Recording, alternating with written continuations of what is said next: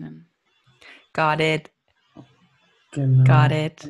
Dann musst du das später nur hochladen, weil es wird dann auf deinen Computer runtergeladen.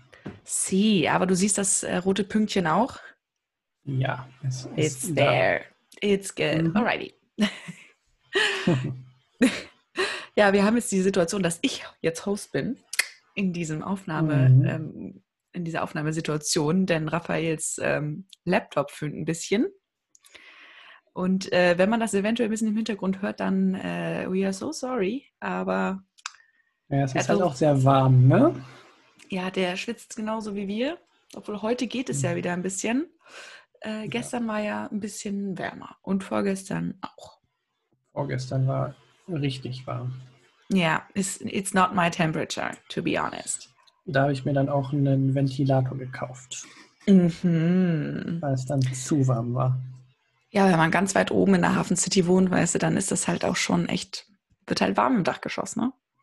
Es ging eigentlich die ganze Zeit. Da war eigentlich nicht so, also wenn ich natürlich auf dem Balkon bin, super warm, aber als ich immer in der Wohnung war, war voll okay. Aber mit Südseite das den ganzen Tag, das über einen längeren Zeitraum, dann hat man es doch gemerkt.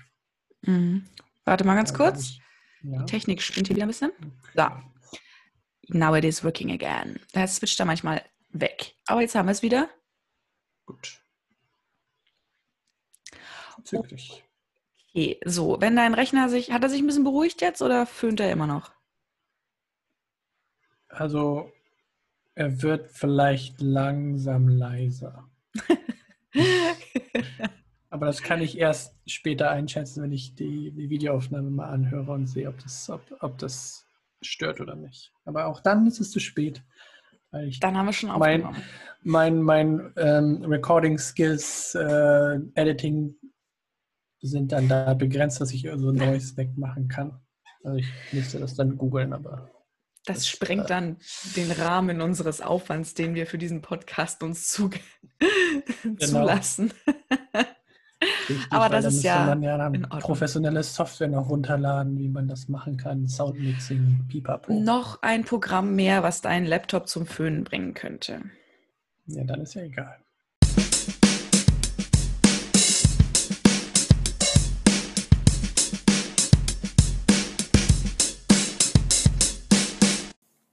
Daumenkino.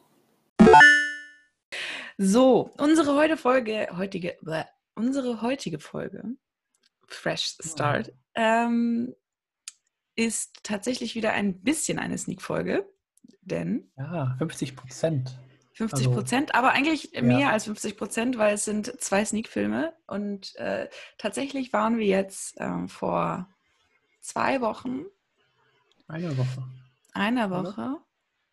Ich weiß nicht, die Länger. Zeit vergeht so schnell. Ich habe kein Zeitgefühl mehr. Nee, ich, meine, wir nehmen ja alle zwei Wochen auf. Das heißt, wir haben letzte Woche, obwohl. Es kann auch sein, Ich glaube, es ist zwei Wochen her. Oh Genau. Gott. Äh, vor zwei Wochen waren wir im Autokino und haben äh, eine Sneak geguckt. Die erste Autokino-Sneak, glaube ich, die jetzt hier in Hamburg so wieder stattgefunden hat. Leider nicht Das von hat der gute Mann Kino, gesagt, ja. sondern genau vom Zeise-Kino. War das Zeise-Kino oder Abaton? Das war Zeise. Zeise-Kino, genau. Ja. Ähm, die haben ihr äh, Kino am Heiligengeistfeld aufgebaut. Das ist ganz cool. Und da Mhm. dachten wir, das probieren wir mal aus. Und ähm, da war natürlich ganz schön, dass wir tatsächlich eine Sneak ähm, mitnehmen konnten. Das war sehr schön. Und äh, da haben wir einen Film gesehen, ähm, der da heißt Monos.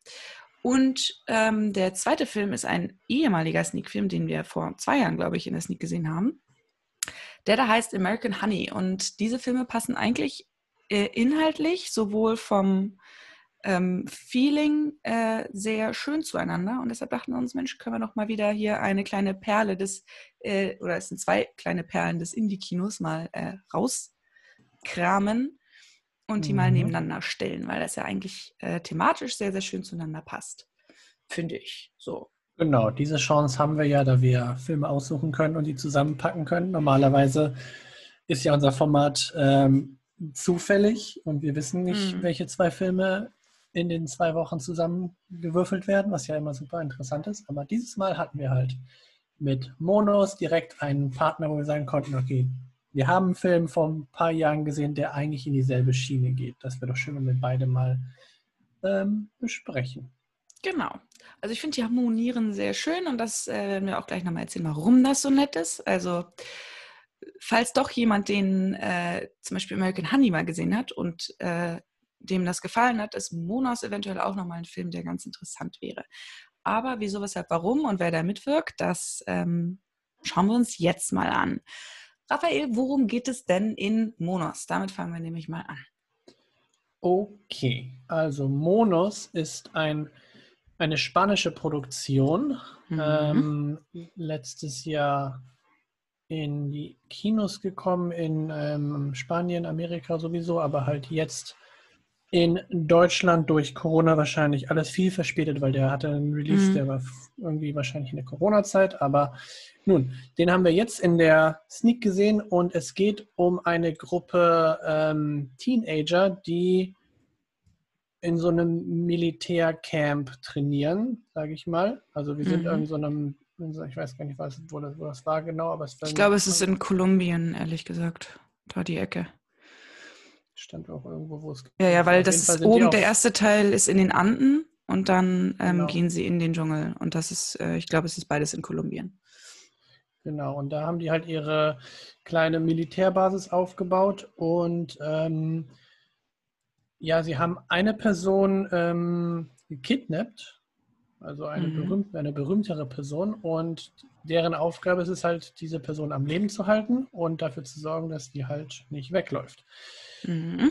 Und relativ am Anfang kam halt auch ein ähm, Militär, also so, so ein Army-Trainer, der den halt so, also der immer so, so, einen, so, einen, so, einen, so einen Trainingslauf mit denen gemacht hat und dann gesagt hat, okay, du bist gerade jetzt ähm, der, der Chef für, dieses, für diesen Einsatz und ich gehe jetzt wieder weg und ihr habt eure Aufgabe und ich komme dann irgendwann wieder und so weiter.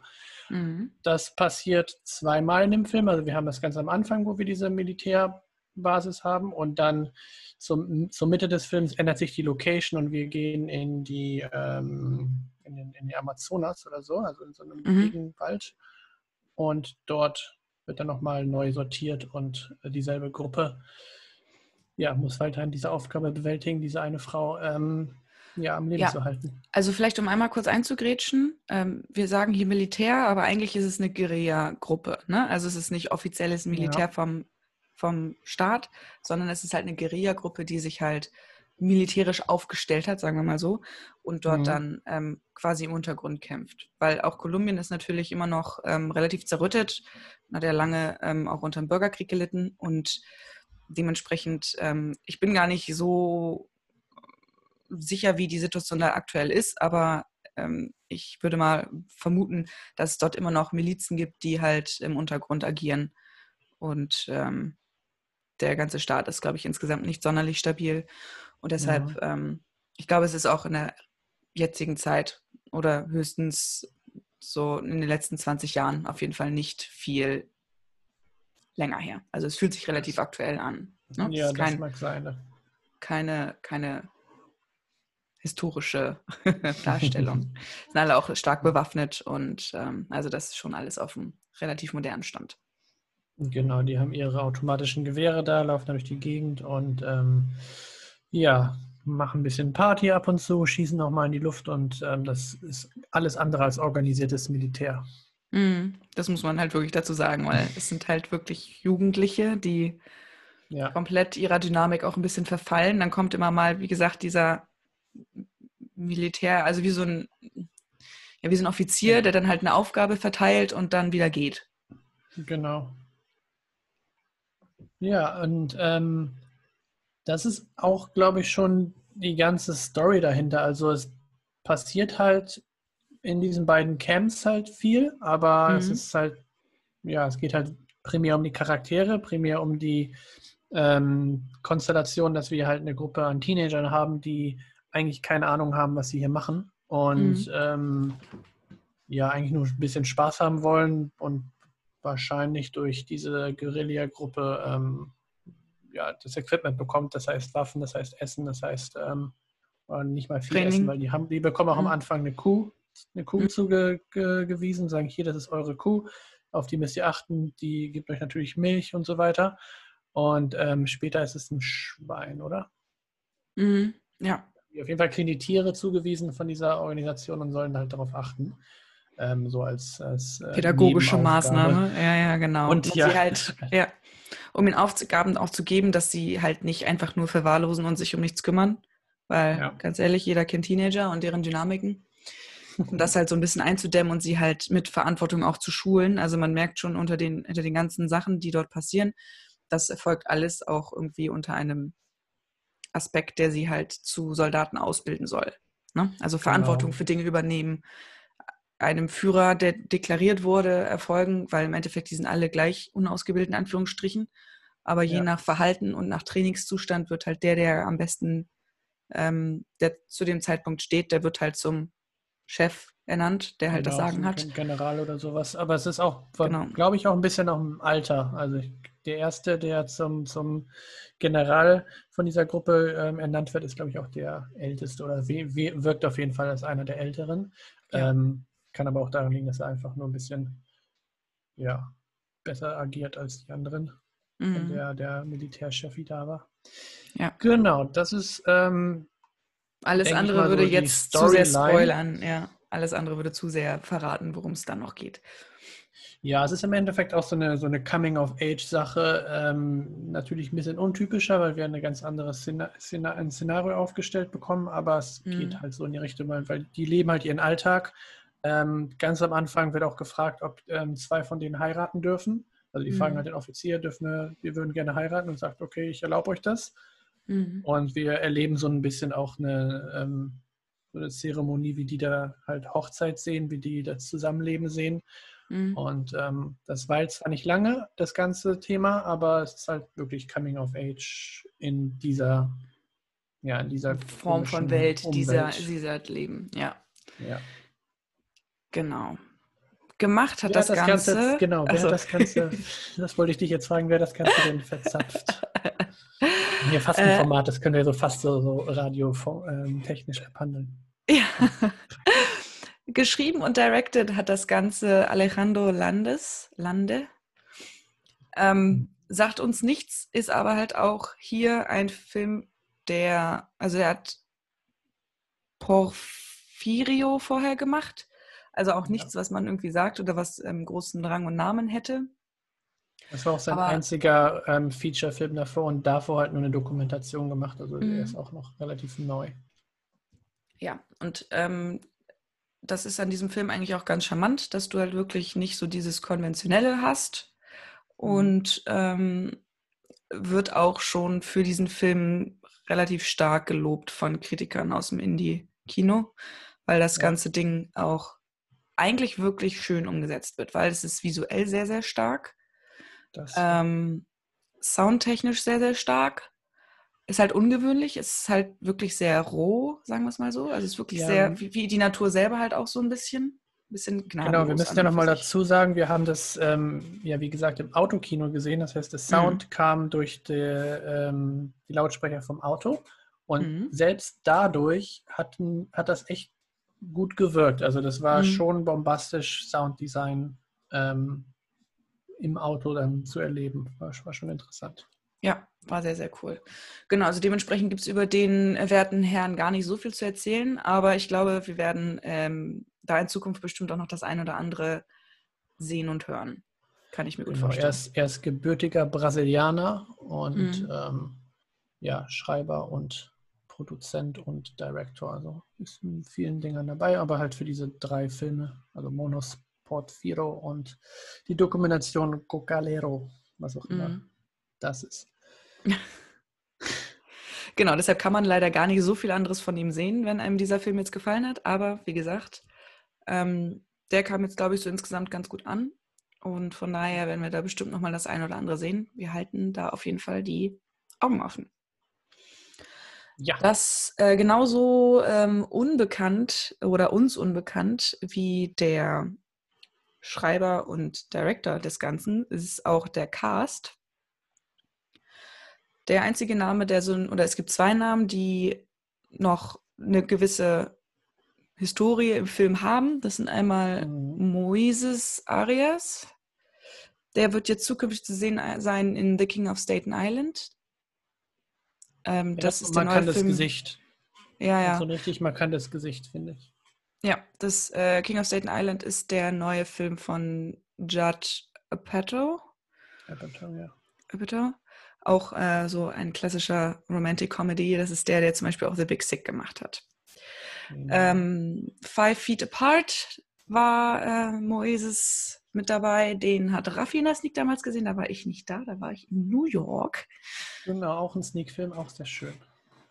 Ähm, Pitch Perfect 3 und in der Hannah Montana TV-Show hat er mitgespielt.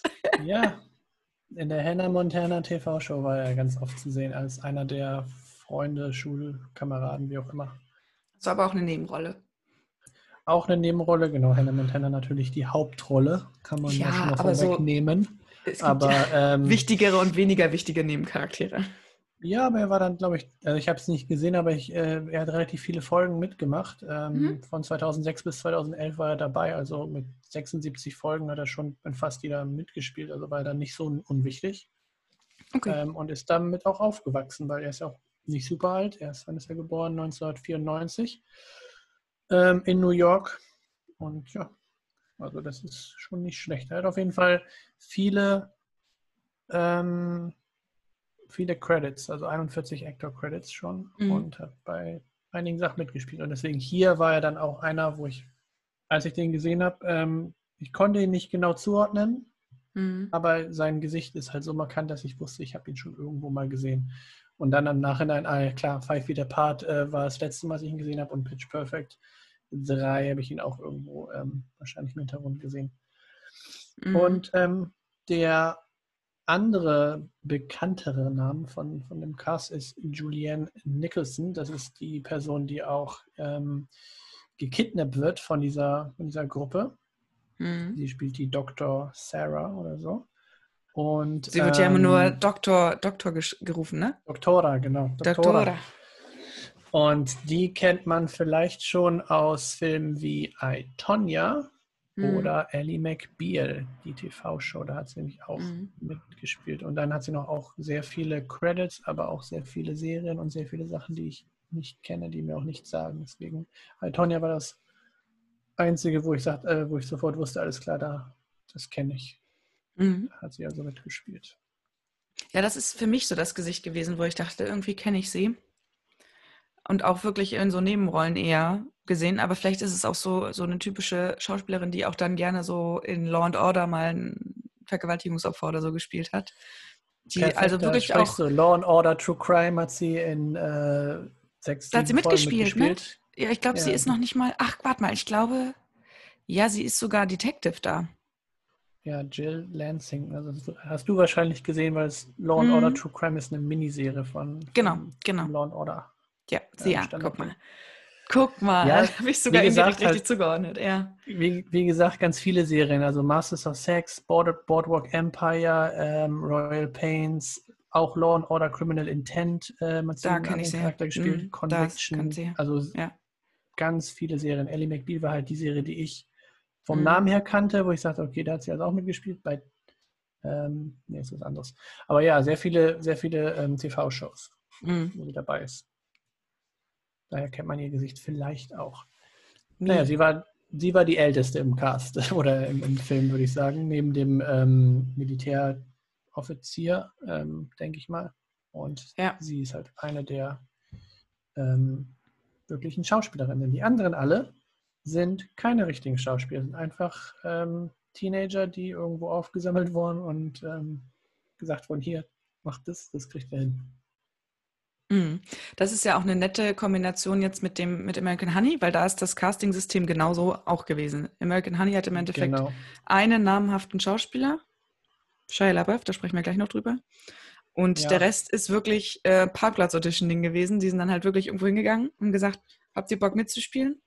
Und ich finde, das merkt man auch im Film, weil das ist dann halt, es hat, es wirkt halt nicht so gespielt. Und das ist eigentlich, finde ich, dann auch mal sehr erfrischend, das hat auch einen ganz, ganz wichtigen ja. Grund, warum das so ja. ist bei American Honey, aber kommen wir später zu. Hier, weiß genau. ich, ähm, hat das natürlich auch einen ähnlichen Grund, weil ähm, mhm. natürlich als, als Guerilla-Gruppe nimmst du halt das, was gerade da ist. Ähm, mhm. Und das merkt man halt hier auch, dass es so, so gewollt ist. Es sagt, hey, wir nehmen einfach Leute, die noch nie geschauspielert haben, schmeißen die in diese Szenerien und lassen die einfach leben.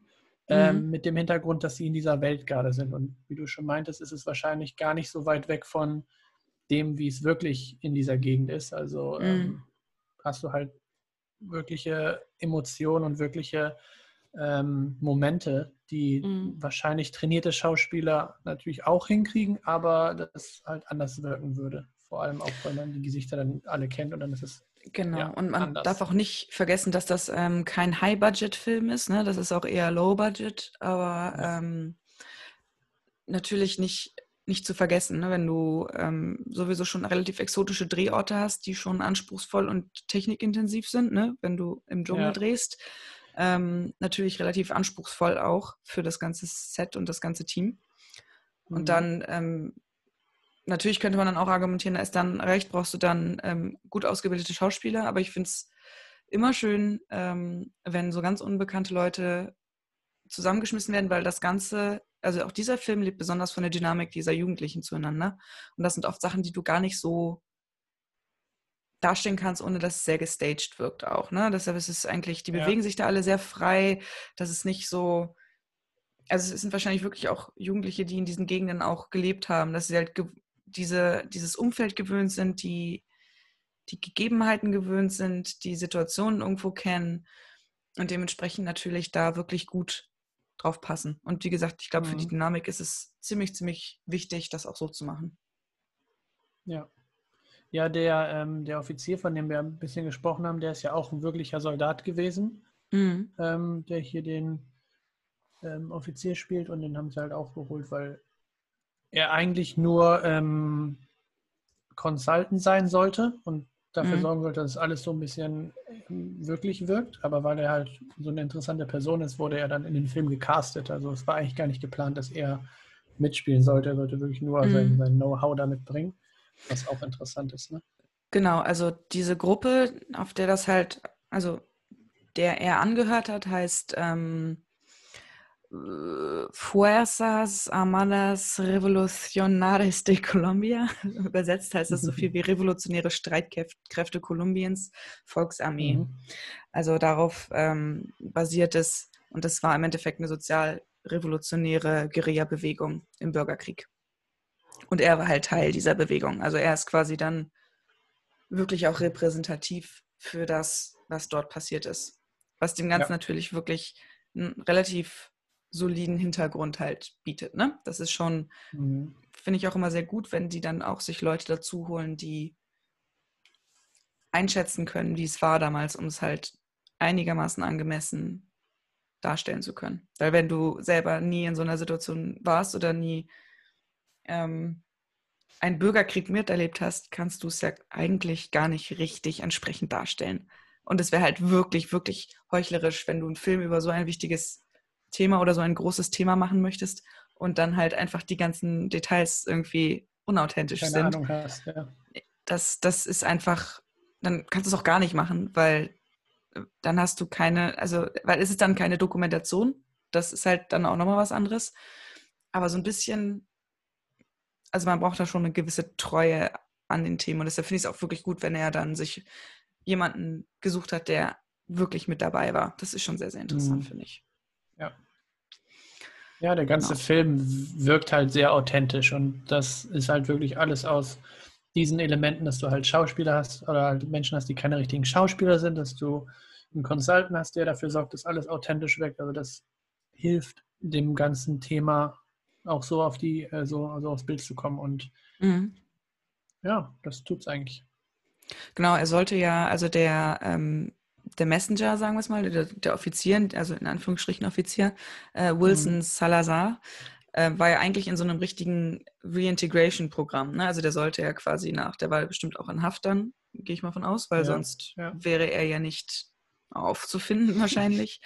ja. Und ähm, genau, das ist auch nochmal ganz interessant, dass halt über, also wirklich auch an diese Anlaufstellen gegangen ist und wirklich auch die Leute aus den Guerilla-Gruppen ähm, zu sprechen. Also nicht einfach irgendjemand, der das miterlebt hat, sondern jemand, der diese Seite der Geschichte auch erlebt hat, was wahrscheinlich wirklich gar nicht so einfach ist.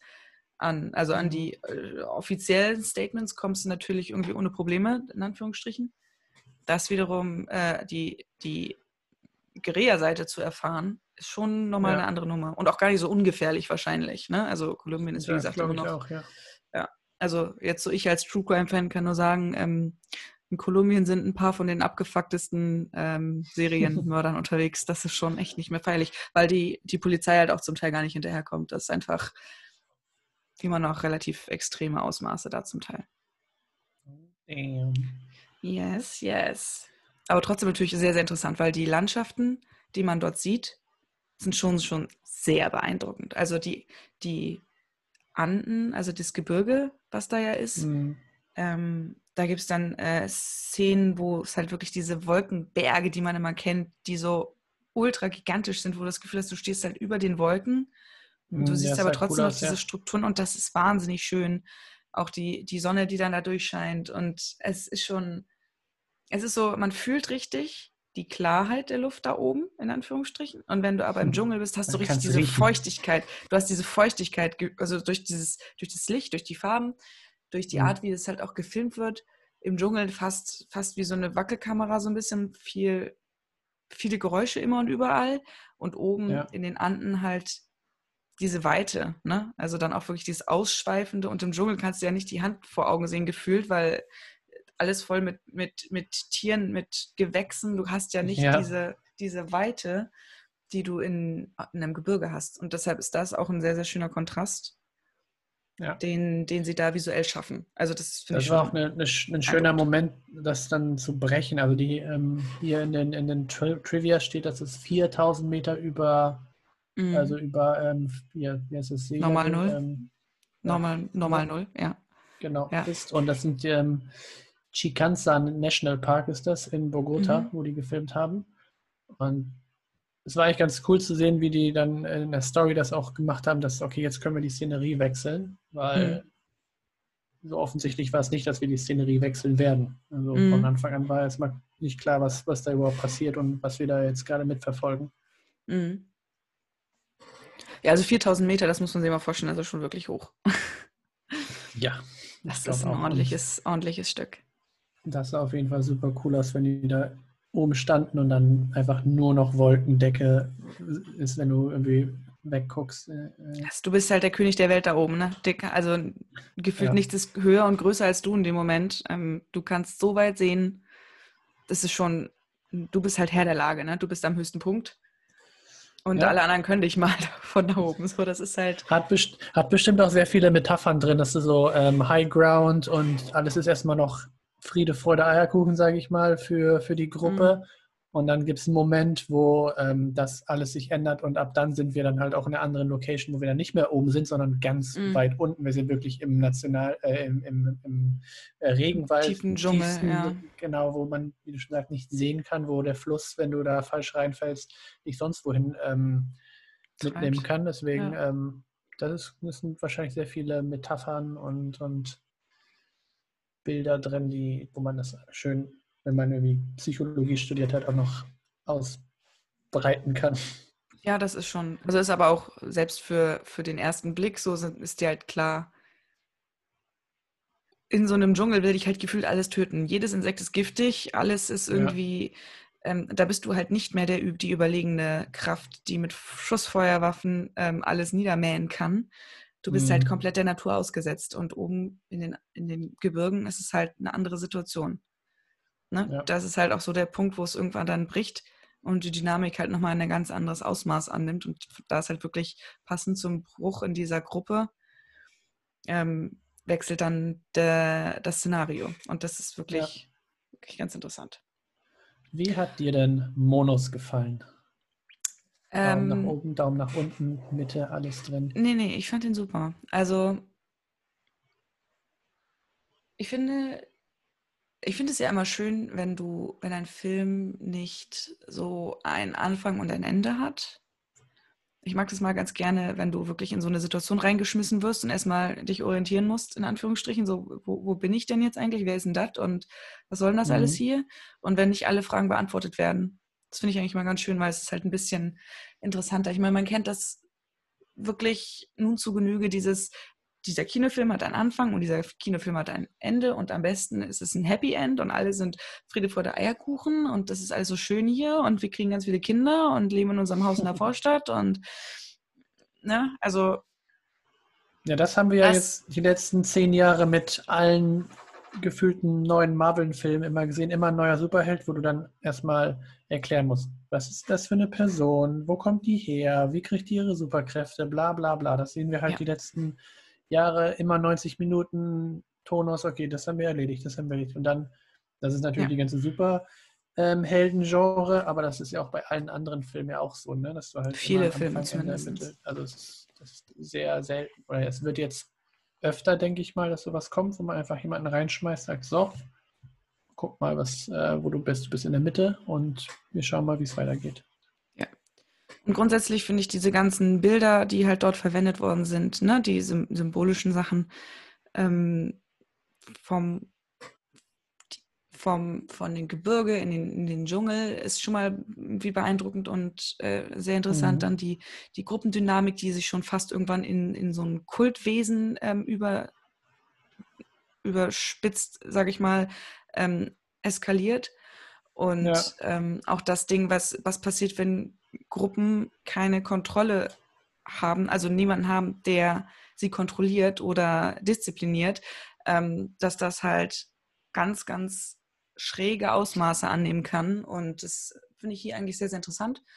Visuell war das Ganze bombastisch. Ich finde, der Sound war super cool. Also ich finde, es war eine, mhm. eine, coole Erfahrung, das zu sehen.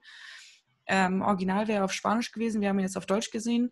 Ich glaube, ähm, das wäre tatsächlich nochmal ein bisschen spannender gewesen, das auf ähm, Spanisch zu sehen, auch wenn es mit Untertiteln ist, aber weil es halt auch viel um Geräuschkulisse geht, also nicht mal nur das Surrounding, sondern auch ähm, die entwickeln irgendwann so eine, wie so eine eigene Sprache an so, wie so Schmatzgeräusche, die sie halt an der Handfläche ja, genau. machen. Und das hat halt eine ganz bedrohliche Sache. Und ich glaube, dann mit der, mit der, mit dem Klang von der spanischen Sprache, weil das ja auch ein bisschen, ist immer so ein bisschen genuschelt und ich glaube, das Ganze hätte dem noch ein bisschen was Bedrohlicheres gegeben, als jetzt in der deutschen Übersetzung. Aber trotzdem finde ich, haben sie es gut hinbekommen, dass das halt sich aufbaut, ohne irgendwo darauf hinzuarbeiten, in Anführungsstrichen. Also mhm. man ist sich eigentlich schon relativ klar, dass das, klar, dass es dann irgendwann eskaliert. Ne? Also es gibt eine, eine Eskalation ähm, irgendwann. Aber danach sind die ja trotzdem noch da. Also sie sind jetzt nicht, dass, dass die dann irgendwo enden, sondern deren Geschichte ist halt noch lange nicht vorbei. Und das mag ich mhm. eigentlich ganz gerne, dass du halt, du hast irgendwo einen gewissen Abschluss, aber halt nicht zufriedenstellend, in Anführungsstrichen, wie es der mhm. Blockbuster-Kinogänger gewöhnt ist. Deshalb ist es halt auch wirklich nicht ein Film für jedermann, sondern eher für die, die halt ähm, auch sich mal gerne irgendwie auf was Neues einlassen und die, die halt wirklich auch Spaß an toller Cinematografie haben und einen schönen großen Fernseher zu Hause haben, weil auf einem kleinen Ding macht das, glaube ich, gar keinen Spaß. Ja, da kann ich nur zustimmen. Ich glaube auch, das ist ein, es war eine sehr schöne, sehr, sehr schöne Erfahrung, mhm. ähm, in diesen, diese Geschichte reingeschmissen zu werden. Dann auch immer ganz cool für, für uns da, wenn wir ähm, Recherche da betreiben, dann nochmal zu gucken, was ist das genau, was da jetzt passiert ist oder ähm, wie ist das zustande gekommen, ist immer super interessant, finde ich. Und ja, also ich glaube auch, dass der im Originalton nochmal eine, eine Ebene reinbringt, die ja die ganze Story nochmal auf einen anderen, aufs andere Level packt. Die deutsche Sprache funktioniert hier natürlich auch sehr gut, aber ähm, ich glaube, gerade weil es in so einer Gegend ist, macht das, ja, würde das nochmal ähm, das noch ein bisschen schöner machen. Mhm. Nichtsdestotrotz, schöner Film, denke mal, der wird nicht lange im Kino sein, wenn er überhaupt noch ins Kino kommt, weil der sollte mhm. eigentlich ähm, Anfang des Jahres schon in die Kinos kommen. Und wie das bei so Indie-Filmen ist, sind die ja immer nur relativ kurz da oder halt auch nur in so ähm, Art- oder äh, Kultkinos äh, zu sehen. Mhm. Aber ich denke mal, das ist so ein typischer Amazon Prime-Film, der mhm. wahrscheinlich bald dort verfügbar sein wird und dann auf jeden Fall anschauen. Ja, würde ich auch empfehlen. Also, weil wie gesagt, es ist, es ist sehr interessant. Es gibt bestimmt ein paar Leute, die dann sagen so, okay, weird. Deshalb die Vorwarnung, es könnte sein, dass ihr da sitzt und denkt, okay, weird. Vielleicht ist es auch für uns dieser Eindruck jetzt geschuldet, weil wir es halt mit einem überraschend guten Sound gehört haben, gesehen haben.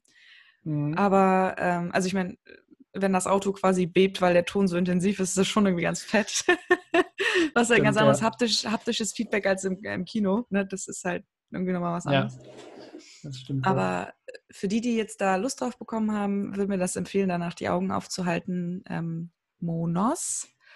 Ähm, schön einprägsamer, also ein toller Titel auch übrigens. Ne? Also ich finde, es ähm, mhm. ist wie so ein Statement und das passt irgendwie zu dem Film. Es ist wie so ein, es steht halt für sich irgendwie so ein Wort ja. und that's ja. it.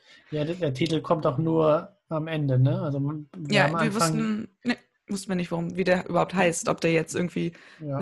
zehn Jugendliche im Dschungel heißt oder keine Ahnung. Also es heißt Monas. Genau. Genau. Sie, also, ähm, wenn ihr den gesehen habt, sind wir natürlich gespannt, ob euch gefallen hat oder nicht. Genau, lasst es uns wissen. So, als zweiten Film haben wir ähm, ebenfalls einen freiheitsliebenden Film mitgebracht, sagen wir es mal so. Der ähm, American wir Honey jetzt mal heißt. die Location und mhm. die nach Amerika. Ja, auch nicht so weit ja. weg von Kolumbien, ne? Aber nö, genau. Also Nordamerika sind wir jetzt. Ähm, nicht genau. sein hier. und Aus American ja. Honey. So ein schöner Name auch, finde ich. Also ich finde, das ist Honey. wirklich ist, ja, ist ein schöner ist, Titel. Der, der, hat auch sehr viel ähm, symbolische Bedeutung und die ganze Story ist aber auch super interessant, finde ich, weil mhm. American Honey geht ähm, ähnlich wie bei Monos auch um eine Gruppe Teenager. Mhm. Diese Teenager ähm, wollen sich ein bisschen Geld dazu verdienen und es gibt eine Organisation, ähm, das Management wird sie, glaube ich, da bezeichnet, mhm. die Magazin-Abos verkaufen wollen. Genau. Und die sammeln halt solche Teenager auf, irgendwie, ähm, weil die, die fahren halt von der Westküste zur Ostküste oder andersherum. Also die ähm, machen halt einen Roadtrip durch Amerika und auf diesem Roadtrip haben die jeden Tag äh, die Aufgabe von Tür zu Tür zu gehen und Abos zu verkaufen. Mhm. Und diese, diese Teenager, die da aufgesammelt werden, sind halt solche, die gerne irgendwie reisen möchten, die irgendwie gerade irgendwie äh, aus der Schule geflogen sind oder fertig mit der Schule sind, die einfach mal das, das Land sehen wollen. Und genau so haben die halt auch gecastet. Die sind ja. an die Strände gegangen von ähm, Los Angeles und da haben zum Beispiel die Hauptdarstellerin äh, Sasha, Sasha Lane, Lane. Mhm. die war nämlich dort auf dem Spring Break und ähm, scheinbar ist sie dann so, so ähm, gut angekommen, dass sie die halt als äh, Hauptrolle gecastet haben. Gecastet mhm. haben, genau. Ja, aber das ist auch schon, finde ich, die, die Grundstory, weil das ist wirklich das, was passiert. Also wir, wir werden reingeworfen ähm, am, am, Anfang. Unsere, unser Charakter Sascha, äh, der von Sascha gespielt wird, ähm, ich weiß gar nicht, wie sie heißt in dem, in dem Film. Mal nachgucken. Mhm. Äh, Star. Sie heißt mhm, Star. Genau. Mhm. Genau, sie ähm, weiß nicht, was sie machen soll und dann kommt die Gruppe gerade irgendwie vorbeigefahren und sie eh gerade nichts zu tun hat und scheinbar auch niemanden hat, der äh, wie sie vermissen würde, mhm. ähm, geht sie einfach mit mit der Gruppe, weil auch Shia LaBeouf da ein bisschen äh, charismatisch dann da beim Vorbeifahren sich sag hier sofort ge, ge, ge, gecastet hat. Genau, sofort, die, die nehmen wir mit. Ja. Und dann, dann geht der Roadtrip slash Coming of Age von, von ihr so ein bisschen los und mhm. wir werden in diese ganze dieses ganze Unternehmen reingeworfen, was es wirklich gibt in Amerika. Und diese mhm. Teenager, die das machen, die verdienen nicht mehr als ähm, 15 bis 18 Dollar pro Tag bei, für einen mhm. 14-Stunden-Tag oftmals. Mhm. Weil, und also da bleibt auch nicht viel übrig, weil das meiste geht halt wirklich ans Management. Das sieht man hier auch sehr schön. Das ist so eine Zweiklassengesellschaft mhm. von wir haben einen, einen, einen Bus, ein, ein Van, wo die, wo die Teenager sind und dann haben wir ein Cabrio, wo das Management ist, wo es auch in einem Hotel, oder Motelzimmer bekommt und die mhm. Teenager kriegen alle ihr Einster, wo die alle zusammen pennen müssen. Also es mhm. geht da schon los und es geht dann natürlich durch den Roadtrip weiter, wo wir dann auch sehen, an welche Orte die ähm, rausgelassen werden, um so ein Abo zu verkaufen. Mhm. Genau, das ist so die Prämisse, der, der, der Plot von dem Film. Genau. Also im Endeffekt ist es auch noch eine kleine Liebesgeschichte, so viel kann man vielleicht auch nochmal dazu sagen. Ähm, und es sind halt im mhm. Endeffekt, gucken wir ähm, zwei Stunden ungefähr jungen Menschen beim locker leichten Leben und in den Tag leben vor allen Dingen zu. Ja. Was aber irgendwie halt auch seinen gewissen Charme hat, weil es ist natürlich nicht immer nur Friede vor der Eierkuchen, es ist ein bisschen cringy auch, ne? wie wenn man halt als Außenstehender Jugendgruppen beobachtet, wo du denkst so, oh Leute, mhm. reißt euch mal ein bisschen zusammen, ihr müsst jetzt nicht so irgendwie laut Musik überall hören und die Leute anpöbeln. Ne? Also genau mhm. das ist es halt, aber das gibt dem Ganzen auch ähm, wiederum eine sehr frische, ungewöhnliche Note im Vergleich ja, auch zu sehr authentisch wieder und ja. natürlich feiern die halt auch abends. Ähm, mhm. Das Geld, was sie halt tagsüber verdient haben, wird sofort ausgegeben in Snacks mhm. und Alkohol. Mhm. Und das fand ich auch interessant. Das ist auch in der, in der Wirklichkeit so, wenn du hast ja deine, deine Abos, die du verkaufst. Und mhm. die Person, die am wenigsten verkauft hat an einem Tag, ist ähm, die Person, die von, ich glaube, hier gibt es eine Szene, wo die dann ähm, verprügelt werden. Mhm. Und scheinbar war das auch so, also es ist, ist das so ähnlich in, in, der, in der Wirklichkeit, dass es quasi ein Scoreboard gibt von, von mhm. Bestverkäufern und wenn du nicht performst, ähm, das sagt die eine da auch in der, mit, mit Shire da so, ähm, wirst du halt einfach an einem Straßenrand stehen gelassen. Dann fahren die halt ohne nicht weiter, weil du kostest mhm. im Endeffekt dann nur noch Geld, weil die müssen dir dann, na gut, die, macht, die holen dir kein richtiges Motelzimmer, aber halt für die Gruppe und wenn mhm. da ein, ein schwaches Glied ist, was nicht ordentlich Geld einbringt, ähm, ja, es wird einmal verbal verprügelt und mhm. wenn es nicht läuft, dann auch richtig ja. und stehen gelassen. Genau, also es gibt halt so einen permanenten Druck, der halt ja. halt auch immer mitschwebt, ne, weil die schmeißen das Geld im Endeffekt zusammen. Genau. Ist nicht, dass jeder das Geld für sich hat, sondern sie schmeißen es zusammen. Und ähm, da ist natürlich auch immer noch das Ding, dass dann mal jemand irgendwie ein bisschen was zur Seite behält irgendwie. Und das gibt natürlich auch immer ein bisschen Unmut. Also ganz mhm. klassische Teenager-Situation, ähm, das auch dieses Arrangieren in der Gruppe, was auch nicht ja. immer ganz so einfach ist. Also leben wie eine Familie zusammen, sehr, sehr eng. Die haben auch alle eine sehr enge Bindung zueinander, aber mhm. halt trotzdem immer noch ähm, leichtsinnig, wie die Jugend halt in Anführungsstrichen so ist. Mhm. Man merkt aber auch bei allen Charakteren, dass die schon eine relativ also zum Teil auch krasse Geschichten hinter sich haben. Ne? Also es ist mhm. immer so ein mhm. bisschen, du merkst ganz genau, da sind viele dabei, die auch Missbrauch erlebt haben oder verprügelt worden sind zu Hause, keine Wertschätzung ja. erfunden, äh, äh, erlebt haben zu Hause und dementsprechend halt auch nichts hatten, was sie irgendwo gehalten hat. Also sie sind in Anführungsstrichen vogelfrei, ne? Mhm. gesagt so, mich vermisst niemand. Ähm, genau. Ich gehe meinen eigenen Weg und dann ist es natürlich die naheliegendste Sache, sich einer Gruppe anzuschließen. Ähm, und dann ja, halt wie eine Familie, ne? genau, alles ähm, zusammen zu machen. Und einfach drauf zu kacken, was alle anderen sagen. Und ja. das ist genau das, was in diesem Film mit, mitschwingt. Und deshalb, ich würde übrigens auch sagen, das sind beides keine Coming-of-Age-Filme, ehrlich gesagt. Ich würde sagen, das sind, äh, weil Coming-of-Age heißt ja, du kommst irgendwann in, du hast ja ein Learning irgendwie. Also das ist halt in beiden Filmen eigentlich nicht der Fall. So eigentlich ist ich es halt. Ich finde, sie hat schon ein Learning, also die, die Star spielt. Mhm. Weil die wird ja die kommt in diese Gruppe rein und dann am Ende ist sie ja, wird sie ja quasi freigelassen und hat halt schon ein Learning draus. Und bei, mhm. bei dem anderen ist es dann, da kann man mal gucken, weil man die ganze Gruppe hat halt, also es ist halt, ja, du wirst halt in so einen Moment reingeworfen und schaust mal, wie die damit klarkommen. Genau, also Coming of Age im Sinne von dieser Alters, also Geschichten dieser Altersgruppe, ne? Sagen wir es mal so. Ja. Ein Teil des Erwachsenwerdens. Also das ist hier auf jeden Fall stärker, sagen wir es mal so, als bei Monas.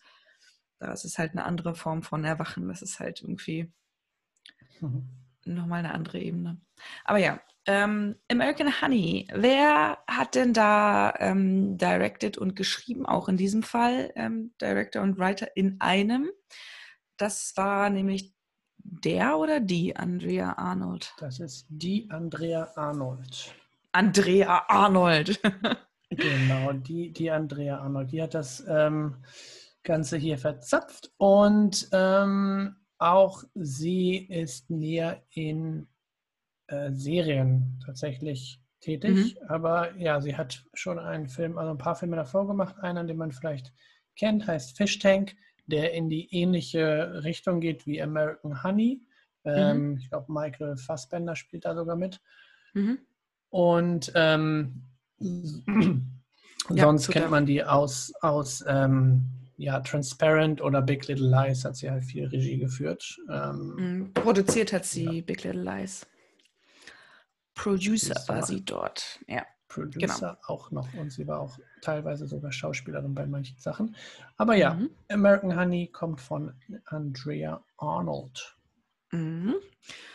Genau. Ähm, mitgespielt wird eigentlich, äh, hat mir eben schon gesagt, von relativ äh, unbekannten bzw. komplett namenlosen ähm, Personen, die jetzt keine, keinerlei ähm, Credits schon im Schauspielerbereich haben. Aber ähm, Shia LaBeouf ist dabei.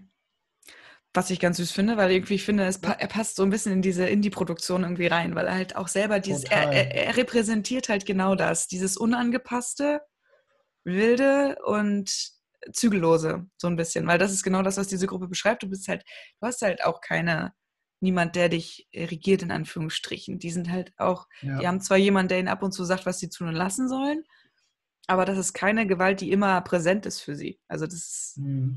nur so ein Richtungsweiser, sagen wir es mal so. Und ähm, er verkörpert das schon sehr gut als, als Schauspieler, wie, wie ja. er so in den letzten Jahren sich ge gemacht hat. Das stimmt schon. Ja, ja, also ich finde, er passt da sehr, sehr gut rein. Er hat die schlimmste ja. Frisur aller Zeiten in diesem Film, muss man mal dazu sagen. Also wirklich, das das, ich finde, das ist ja ein wahnsinnig attraktiver Typ irgendwie, weil er halt so unkonventionell Aber ist. Nicht mit diesen Haaren, ja. Diese Haare, ganz ehrlich. Also oben so ein bisschen Lockenkopf, er hat ja auch so leichte, leichte Locken. Und mhm. dann aber hinten diesen. Ähm, It's in the front Zopf. business and in the back party. Ja, genau. Und da ist halt dann so ein richtig schön ekliger geflochtener Zopf, der halt irgendwie so bis zum. Apropos, ähm, apropos schlimme Haare, Borg und McEnroe hat er ja auch mitgespielt. Da habt ihr ja auch so eine Frisur, wo halt vorne ja. wenig äh, äh gekürzt Fukuhila. ist und hinten halt super. Mhm. Fukuhila, genau. Mhm. Also das, das hat er dann schon öfter in seinen Rollen, wo er ab und zu mal ähm, ja, mit solchen Haaren durch die Gegend läuft. Bei mhm. Peanut Butter Falcon war es, glaube ich, besser, aber jetzt auch nicht mega gut. Nee, da ist er halt einfach insgesamt ein bisschen verwahrloster Charakter. Ne? Aber es ist, das ist halt Shia LaBeouf, ne? Also ja, er hat halt. Ein bisschen dreckig ist es immer, ne? genau, mittlerweile schon, weil er hat seine Karriere zwar sehr ähm, typisch angefangen äh, mit Disturbia und Transformers, wo er quasi schon zu einem, zu einem Typecast wurde. Mhm. Und dann hat er irgendwie keinen Bock mehr auf diese ganze Sache gehabt und ist in so eine Indie-Schiene gegangen, was eigentlich sehr cool ist für uns Zuschauer, weil er passt halt in diese Indie- ähm, Filmwelt super rein. Also Borg McEnroe zum Beispiel, Honey Boy, ähm, den er selber sogar geschrieben hat. Und Peanut Butter Falcon sind jetzt solche Filme, die in den letzten Jahren rausgekommen sind mit ihm. Ähm, mhm. Und ich glaube, er hat auch bei ähm, Nymphomaniac mitgespielt, was mhm. ein total komischer Film war, den ich irgendwann aufgehört habe, weil er so weird war.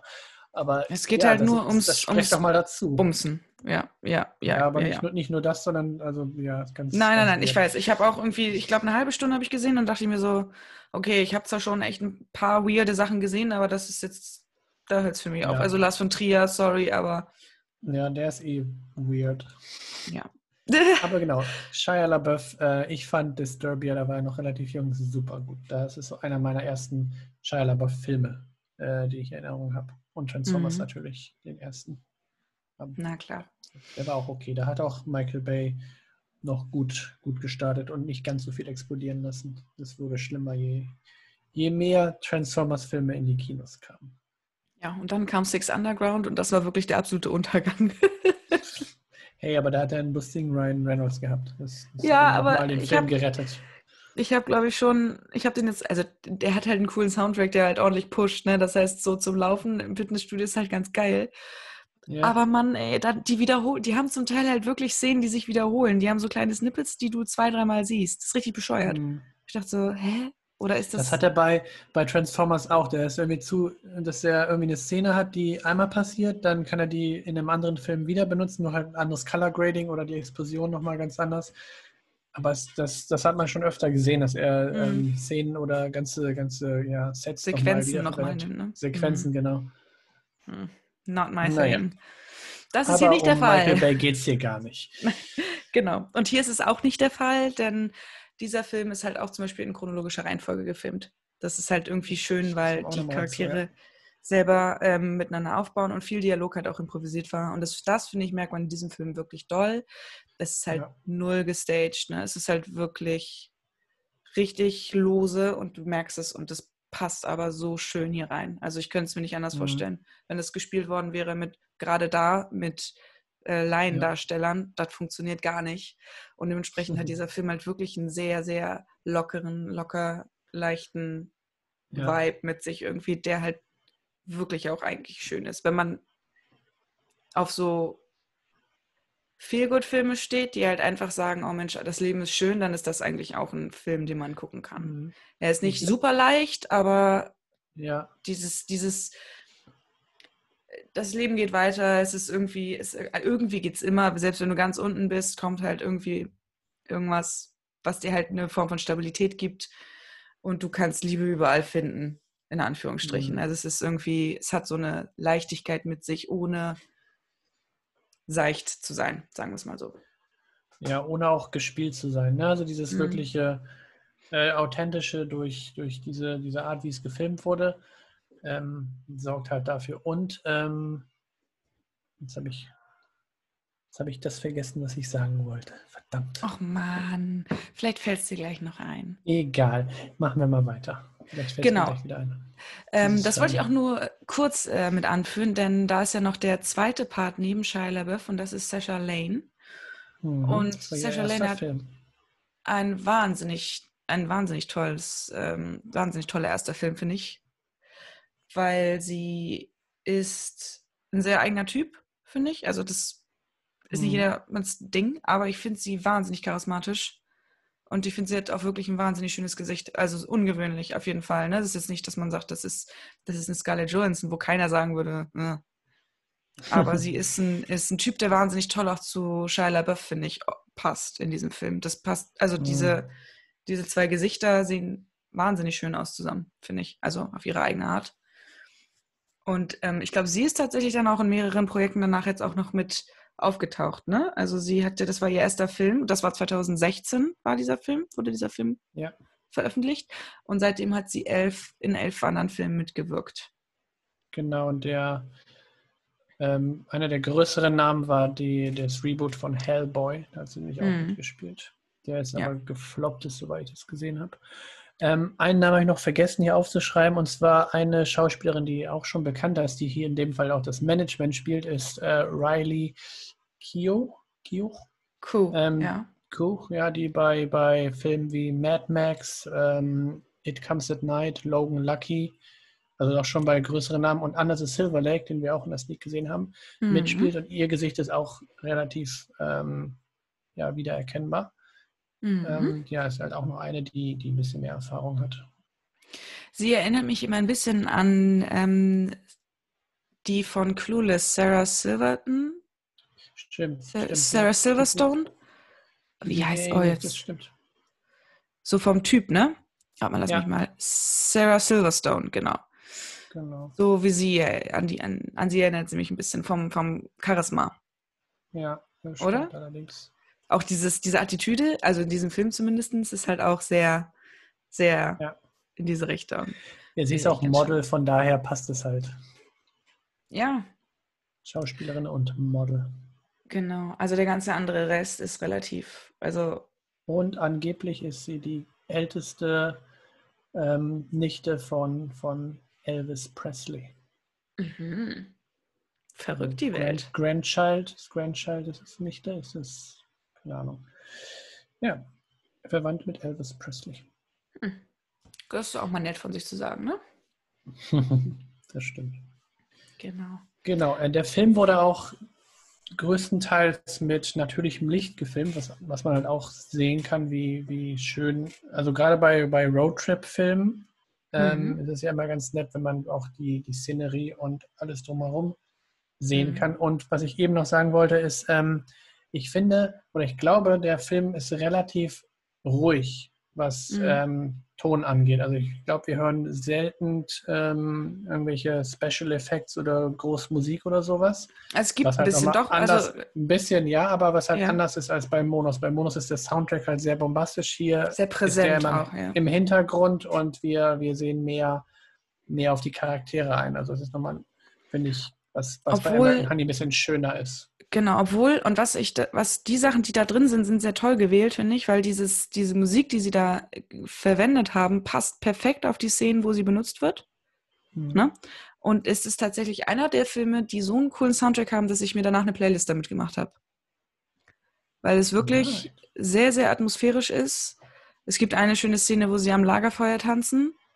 Mhm, und ja. ähm, die, dieses, dieses Lied, was sie dazu spielen, das passt einfach perfekt. Also es ist wirklich sehr, sehr feinfühlig ausgewählt worden. Die Musik, die benutzt ist, wird aber auch dann in der Szene gespielt, wie als würde sie laut gespielt werden. Also es ist nicht so, dass das irgendwie so genau. nebenbei spielt, sondern das ist, als hätten sie da irgendwie eine Box nebengestellt und da läuft dann die Musik. Ne?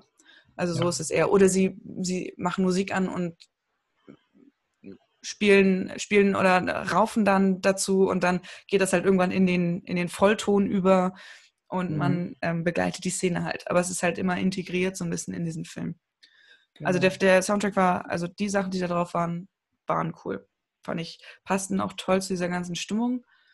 Und der ganze Film ist auch sehr sonnig, das muss man vielleicht dazu sagen. Es hat ein fast quadratisches mhm. Format, während mhm, Monas ja. zum Beispiel ja super weit ist. Also das sind sehr, sehr, ähm, sehr weite, äh, weite Macht ja auch Sinn bei, bei, bei den ganzen ähm, Naturaufnahmen, die du bei Monas ja. hast und hier eher die, die Personen kleine Welt. Du hast halt wirklich, sind. Genau, die kleine Welt willst du auch zeigen, genau, und das passt dir ja. aber echt schön.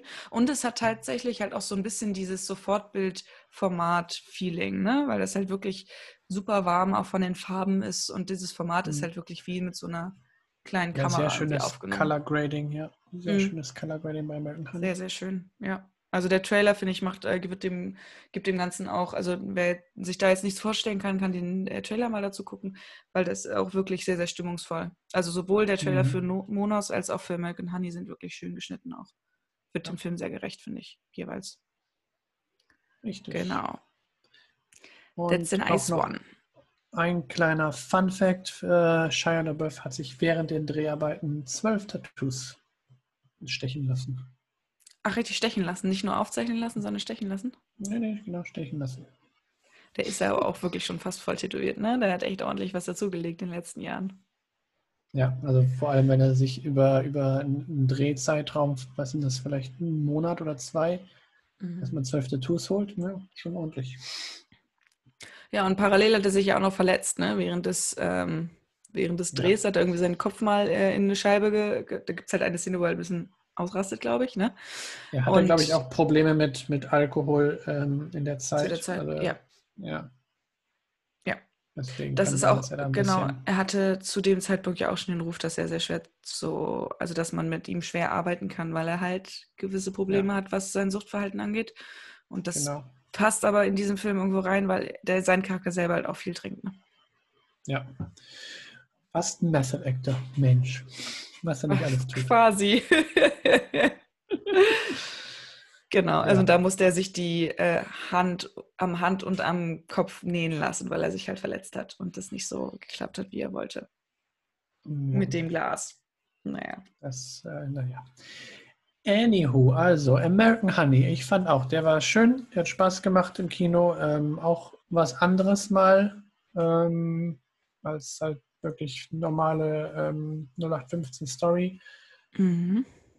Für mich ist das, wie gesagt, so eine Art Coming-of-Age-Ding, weil du da reinkommst. Sie, sie weiß, sie wusste am Anfang nicht, was sie machen möchte. Durch die mhm. Erfahrung, die sie hier sammelt, ähm, zum Ende hin gibt es auch sehr viele Symboliken, auch mit Tieren, finde ich, bei dem Film. Sehr mhm. viele Tieraufnahmen, die auch relativ lange halten und eigentlich mhm. nichts zur Story beitragen, sondern einfach nur da sind, weil sie, weil sie ähnlich wie Tiere auch agieren, die, die Gruppe an, an, an Teenagern, finde ich. Mhm, wieder wie bei Monas auch, ne? Dieser, dieser Tiervergleich zu genau. wilden Tieren in Anführungsstrichen, ne? Mhm. Und, und der ganze, ähm, das Ganze zwischen reich und super arm ist halt auch sehr interessant und da, glaube ich, gehen die Tiere mit rein in die Symbolik, dass jeder sich ähnlich, also wenn du halt, ja, wir haben ja eine Szene mit Cowboys, die ein ähm, bisschen mhm. komisch sind und ähm, wie die halt mit Pferden umgehen, ist halt ähnlich wie halt auch arme Menschen mit Pferden umgehen. Also jeder hat da einen, einen, ähnlichen Bezug zu. Mhm. Ähm, aber wir haben halt diesen, diese, diese, diese klare Schichten, ähm, diese, diese, zwei auch, ne? Schichten? Trennung. Einmal natürlich mit den armen Menschen, äh, mit den armen Teenagern, die versuchen, was zu verkaufen und Geld zu machen, und aber auch gleichzeitig auch in ihrer selben eigenen Organisation mit dem Management und den Teenagern, dass sie halt auch mhm. da in zwei, zwei Schichten leben. Und das ist super interessant, finde ich, und auch super ja, für die Generation und für Amerika gerade, ähm, ja, ich glaube, sehr passend, weil das, mhm. man, man, man, liest, man liest das und äh, hört das oft, dass es so ist, dass manche echt am Existenzminimum leben und ähm, mhm. es gibt ja diese Trailerparks, das ist ja auch mal so ein nettes Visual und würden die nicht durch die Gegend fahren, würden die wahrscheinlich in so einem Trailerpark leben ja. und in so einem, so einem Ding ja, versuchen, Geld zu verdienen. Ja, genau. Also ich fand den eigentlich auch sehr schön, weil es halt, es ist ja so ungezähmt. Ich finde, beide Filme sind sehr, sehr ungezähmt und sehr wild und mhm. auf ihre Art jeweils. Natürlich irgendwo unterschiedlich, aber doch, ich finde, sie sind sehr nah, also inhaltlich sehr nah beieinander, wenn man es runterbricht ja. auf die Essenz. Das ist dieses Losgelöstsein, dieses Aufbegehren gegen ähm, Führungskräfte, den eigenen, das eigene Leben formen wollen und doch irgendwo dann eingeschränkt werden und in die ähm, wieder zurückgedrückt werden, quasi in die mhm. vorgefertigten Wege der Gesellschaft, in Anführungsstrichen, bis du halt merkst, dass halt diese, dieses Wilde und Leichte halt nicht dauerhaft funktioniert, ohne dass, ohne dass irgendwas dabei kaputt gehen kann. Ne? Und das mhm. ist, ähm, finde ich, sehr schön in beiden Filmen. Und wie gesagt, American Honey ist ähm, ein bisschen femininer, aber auch nicht sehr.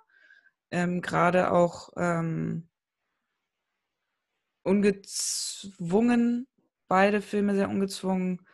Und ähm, Liebe steht irgendwo in beiden auch im, also das Streben nach Liebe, sagen wir es mal so, nach, nach Liebe und Zuneigung ist in beiden Filmen auch relativ präsent, würde ich mal behaupten. Mhm. Und ähm, aber halt unterschwelliger. Nicht an der ersten Front der Bildhaftigkeit, mhm. sondern ein bisschen weiter hinten gelagert. Aber es äh, schwingt halt in beiden Filmen mit. Ähm, und das finde ich eigentlich auch sehr schön. Von daher ist für mich sind beide Filme Empfehlungen. Das eine ist deutlich gröber und lauter und kraftvoller und der andere ist halt äh, ein bisschen leichter, zarter und intimer, sagen wir es mal so. Aber ja, grundsätzlich sind die sehr, gut. sehr, sehr ähnlich beieinander und ähm, kann man auch gut nacheinander gucken, finde ich. Und sich halt selber mhm. mal ähm, davon überzeugen, wie, wie ähnlich zwei Filme von zwei unterschiedlichen Filmemacher sein können, die, also Grundthema gleich, aber komplett anders interpretiert. Auch ja. super eigenständig beide Filme. Aber trotzdem, dass das halt Motive sind, die jeden auch beschäftigen und die jeder auch nachvollziehen kann irgendwo, also in einem gewissen Grad, weil jeder war mal in so einem rebellischen Alter und jeder weiß noch so ein bisschen eventuell, wie es sich anfühlt. Und wenn man es nicht tut, tut man es nach den Filmen auf jeden Fall, glaube ich. Dieses losgelöste Sein, dieses unkonventionelle Sein, dieses ungebunden Sein, ungefestigt Sein. Du hast noch keinen festen Plan vom Leben. Du weißt nicht, du stehst noch am Anfang deiner, deiner wichtigsten Entscheidung, sagen wir es mal so. Und mhm. das finde ich ähm, für beide Filme sehr schön und sehr kraftvoll, auch als Motiv. Entsprechend von mir, zumindest für beide Filme, eine große Empfehlung, wenn man diese Art von Film mag. Wenn man sagt, okay, so lose Charaktere ist nicht meins, dann that's not your thing. Würde ich jetzt sagen. It's okay. Yeah, it's fine. Gut. Da sind wir doch beide happy mit unseren äh, Filmen gewesen, ne? Da sind wir beide happy mit, genau. Und Ach, äh, wo schön. das herkommt, gibt es wahrscheinlich in den nächsten Wochen, Monaten noch viel mehr, denn solche Filme sehen wir ja sehr oft in der Sneak, die hoffentlich bald wieder starten kann hier in ja, Hamburg. Wir hoffen sehr. Ansonsten müssen wir nochmal ins Autokino. genau, das kriegen wir alles hin. Sehr schön, genau. Und dann hören wir uns ähm, bald wieder in einer Woche, in zwei Wochen. Wir werden sehen. Wir müssen natürlich auch schauen, was wir so an Material ähm, passend genau. finden. Und ähm, wir freuen uns, ähm, dass ihr bis hier durchgehalten habt. Und wir freuen uns natürlich auf nächstes Mal, wenn ihr wieder dabei seid. Und bis dahin sagen wir viel Spaß im Kino, denn man darf ja jetzt zum Teil wieder. Und bis bald. Bis bald. Bye.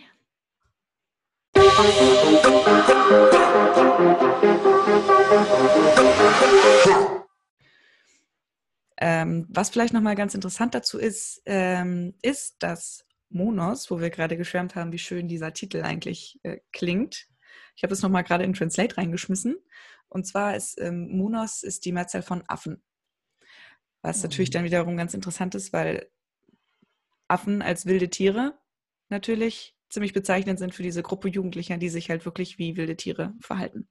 Fand ich ja. schon jetzt äh, ganz interessant eigentlich. Das gibt dem Ganzen nochmal eine, noch eine andere Ebene. Genau, ähm, und wie ähm. das nun mal bei, bei ähm, Übersetzung ist, der deutsche Originaltitel ist Monos minus zwischen Himmel und Hölle. Also der hat nochmal einen Untertitel zu, mhm. zu dem bekommen. Und ja, das passt halt mit, der, mit dem Location-Wechsel, dass wir halt mhm. Himmel und Hölle einmal ganz oben, einmal ganz unten haben. Aber ich finde, der, der AC-Titel Monos alleine stehend, ähm, wenn man dann weiß, was das heißt, ist nochmal ein bisschen. Nochmal sehr cool, ja. Ziemlich ja. cool. So viel noch am Rande. So, jetzt kommen wir aber zum nächsten Film.